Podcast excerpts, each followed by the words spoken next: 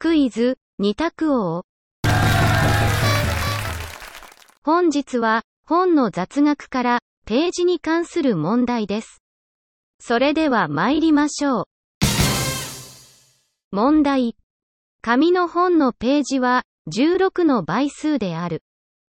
紙の本のページは、16の倍数である。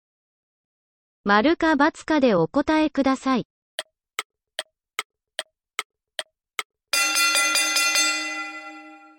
正解は、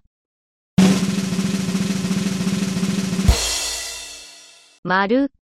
大きな紙に数ページ分を印刷して重ねて端を切り取ることで本を作っているためです。